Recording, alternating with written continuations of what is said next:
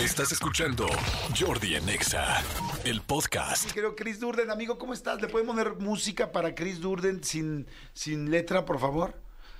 Chris Durden, ¿cómo estás, amigo? Buenos días. Amigo, buenos días. Feliz, feliz Ay, aquí de... no, entré con mu- muy prendido, ¿no? Para, para la rola macabra. que está No, de está bien. Sí. Entraste más, más, más cabrón que, que, que la semana pasada.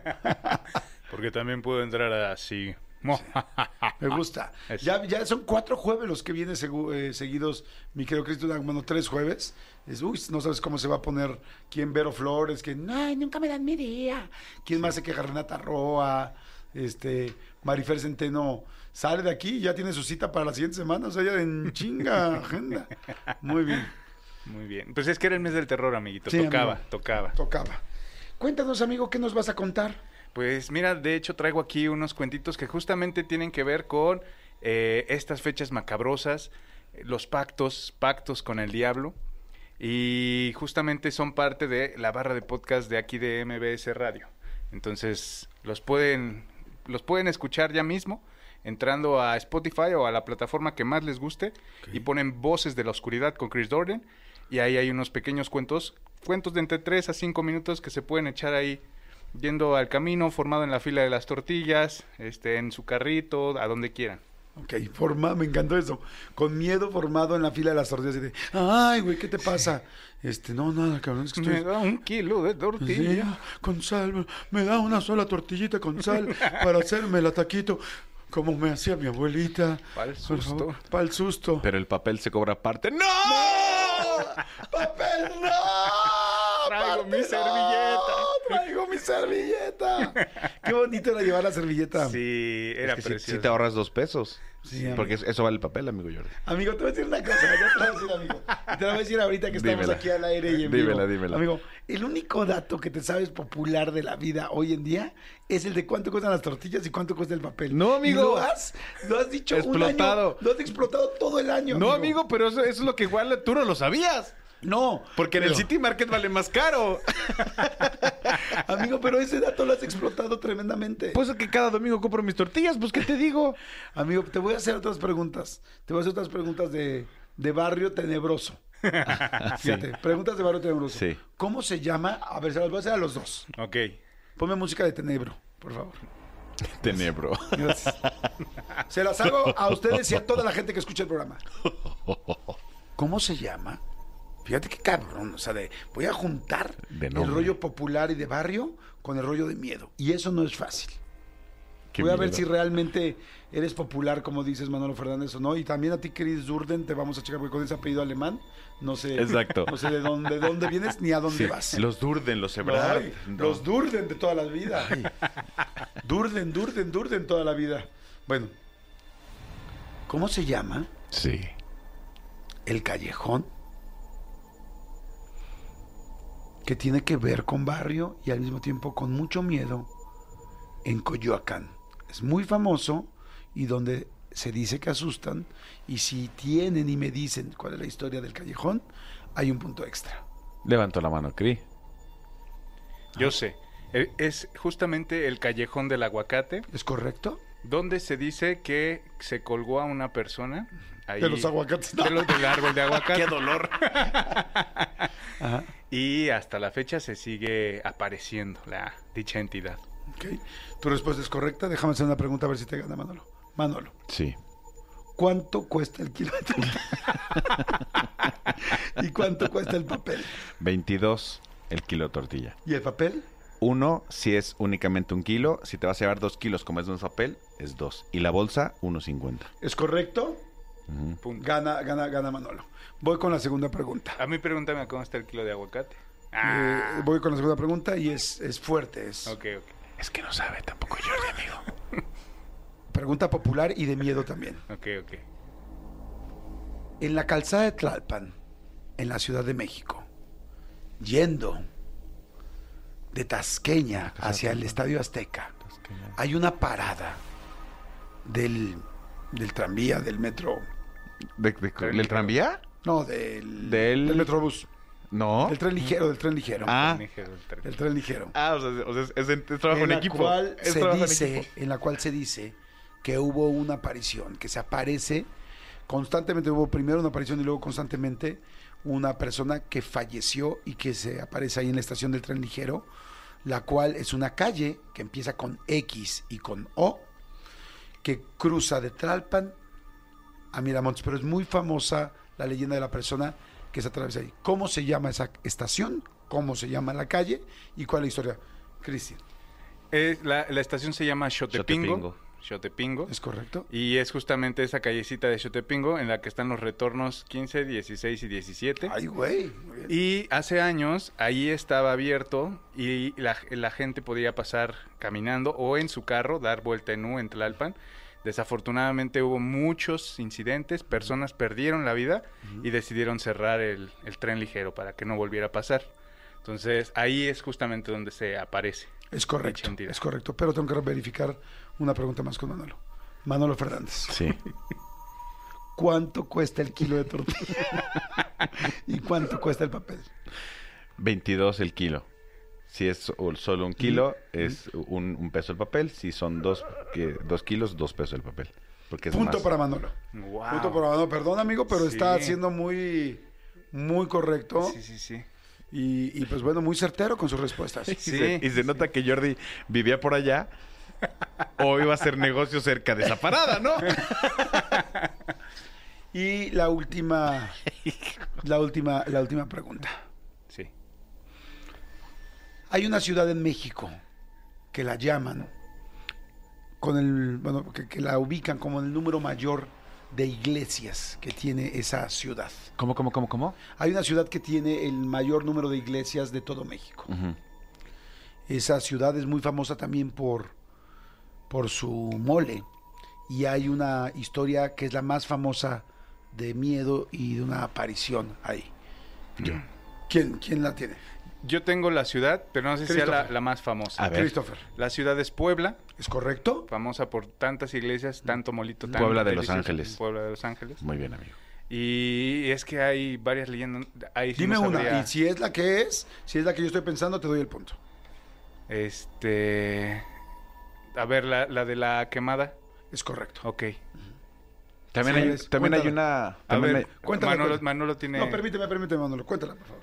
Justamente es la de una mujer tan bella por su belleza que en la época colonial Sí. todos la pretendían, todos la asediaban y había uno que era el que estaba realmente enamorado de ella y era el que sí le ponía a, sus pies las perlas de la Virgen. Ajá. Para no hacerles el cuento largo, ella ya fastidiada de tanto asedio decidió quemarse la cara, desfigurarse con las brasas y este hombre, después de verla completamente desfigurada, le dijo que no le importaba su físico, que él la amaba por quien era y terminaron estando juntos el resto de la vida y ella por siempre llevó un velo negro cubriendo su rostro desfigurado. ¡Wow!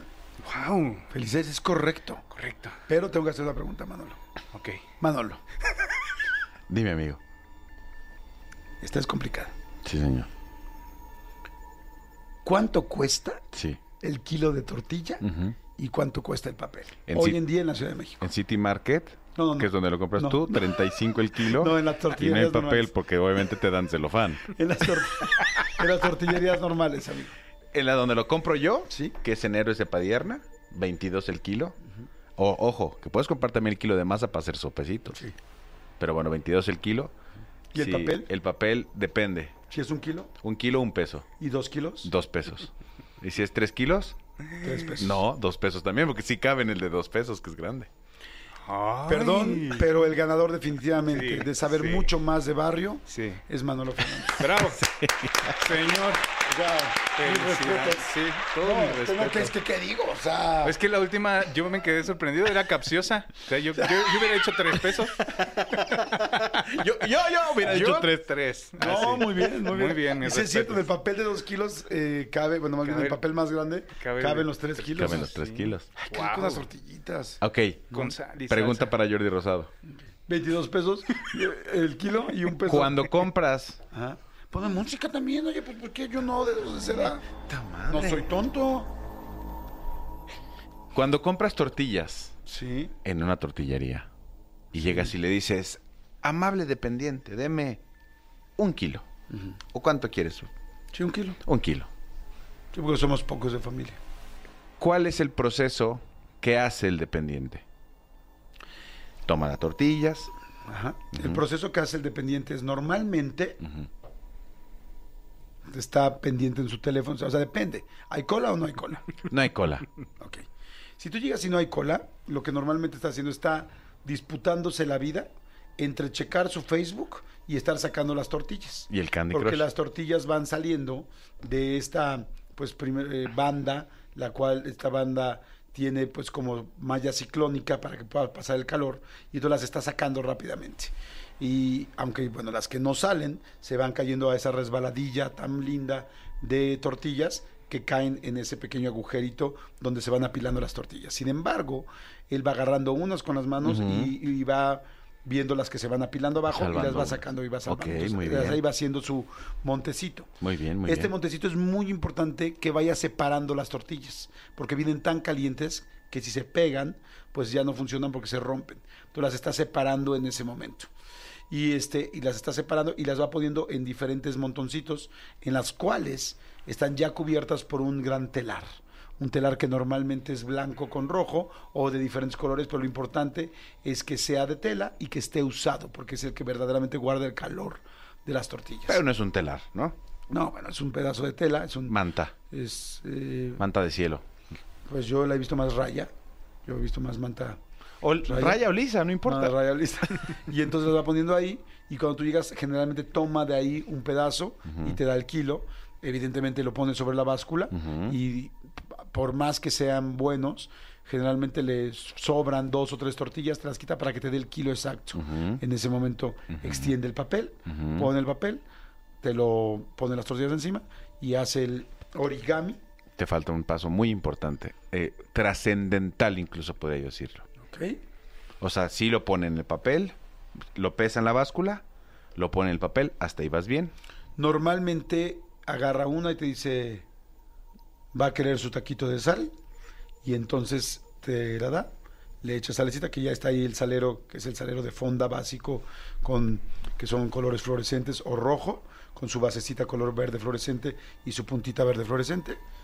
Le echas sal tú a tu gusto, porque no, no eres tonto, Claro. y él no te va a salar tu tortilla Tu día. y te la ofrece y ya luego te y por supuesto te cobra tus 22 pesos y si llevaste un kilo de tortilla te cobra un peso por el papel si llevabas dos kilos dos pesos y si pides tres kilos los mismos dos pesos porque caben en Te sigue faltando un paso trascendental y súper importante. Solo para que para Te ver el- si sí vas tú por las te tortillas. da el cambio No. a las voltea voltea las tortillas para que tengas el orden eh, perfecto No. No. Solo voltea una. no, ni tú ni Cristian tienen la respuesta. No. Che. sigue viendo la rosa de Guadalupe Vol- no Tiene que siempre voltear la, última tortilla, la que queda hasta arriba, la voltea para que no se pegue con el papel. Así como tú bien dijiste que las tiene que separar para que no se peguen entre ellas, la tortilla de arriba, si no la voltea, se pega con el papel. Por eso o sea por eso lo hacen Por eso lo hacen, por el calor. por el calor la voltean Exacto. y, y ya Muy bien, amigo. Pero pues no manches, contesté casi todo. Por eso digo, tienes punto 75 de un punto. Se me hace poco. Pues sí, Yo diría amigo. punto 95, sí, dije casi todo. No, porque el otro punto es para, yo- para Cristian. ¿Por qué? Porque no soy tonto.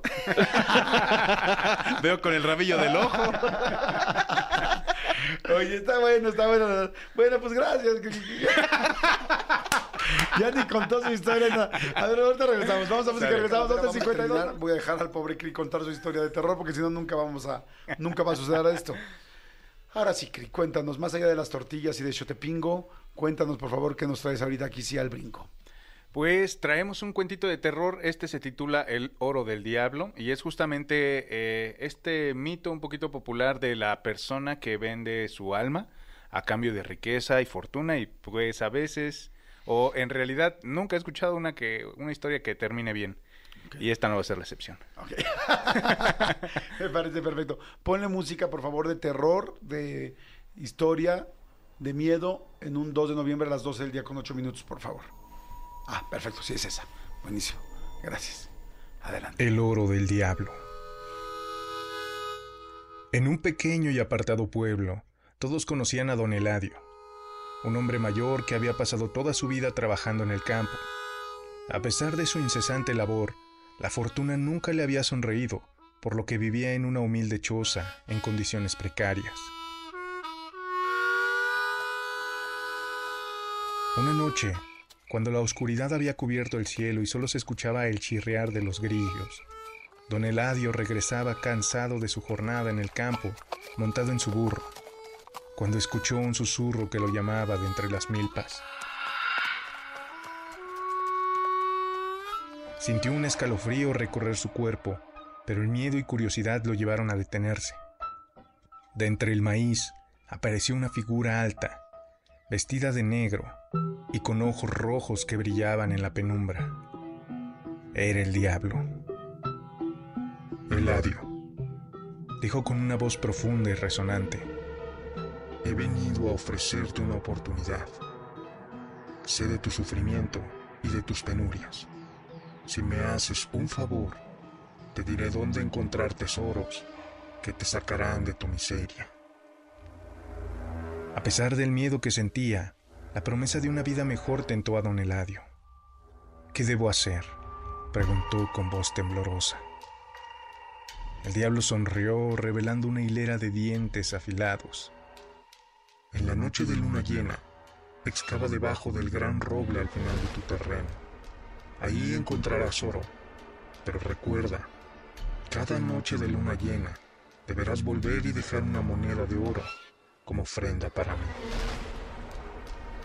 La ofrenda parecía simple y don Eladio aceptó el trato. La siguiente noche de luna llena, armado con una pala y con el corazón latiendo con fuerza, don Eladio se dirigió al gran roble. Después de horas de esfuerzo, su pala chocó contra un cofre. Al abrirlo, encontró montones de monedas de oro que brillaban a la luz de la luna. Era tanto oro que pensó que ni volviendo a nacer podría acabárselo todo. Extasiado, llenó sus bolsas y recordando el pacto, dejó una moneda como ofrenda.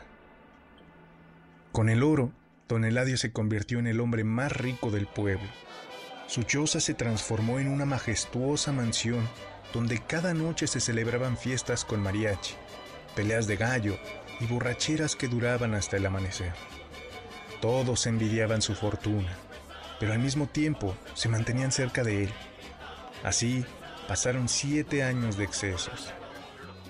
Don Eladio había cumplido rigurosamente con la promesa de regresar cada luna llena a dejar una moneda de oro debajo del gran roble. Pero después de tantos años de excesos, su fortuna había mermado y comenzaba a preocuparlo no tener más oro para ofrendar en el futuro. Así que comenzó a volverse avaro y codicioso, olvidando el valor de la humanidad. Las fiestas se acabaron y todos los que decían ser sus amigos desaparecieron, dejando solo a don Eladio en su enorme casa. Durante semanas no se volvió a saber nada de él. Así que todas aquellas personas que en el pasado lo envidiaron comenzaron a conspirar para entrar a su casa y robar lo que aún quedaba del oro. Una noche, un grupo de hombres reventó la puerta del frente y comenzó a saquear la casa.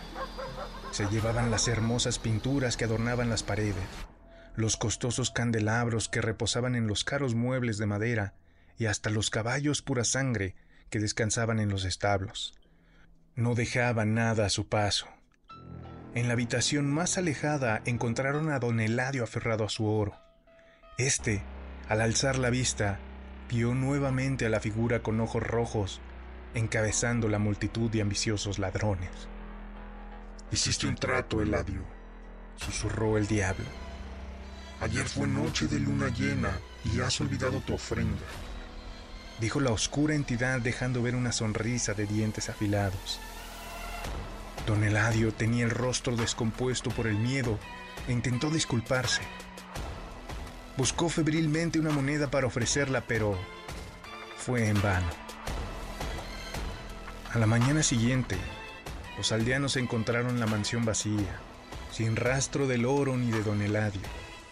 La única pista era una moneda de oro colocada en el centro de la sala con una inscripción que decía, el precio del pacto. Desde entonces, cada noche de luna llena, los lugareños aseguran escuchar los lamentos de don Eladio desde el gran roble, recordando a todos el precio de la avaricia y el peligro de hacer tratos con el diablo. Wow. O sea, lo mató, se lo llevó. ¿Qué pasó? Yo creo que se lo llevó. eh, en- en realidad también siento como que lo enterró en el... Ahí cerca del, del árbol, ¿no? O sea, que se lo llevó como en Sleepy Hollow. ¿Has visto la de Jinete sin cabeza? Obvio no. ¿Cómo que no la has visto, Jordi? Sí, se ni da manches, miedo. no. Yo tampoco la he visto. Ah. O sea, lo enterró ahí. Yo creo que se lo llevó ahí, a, a- a donde justo encontró el oro.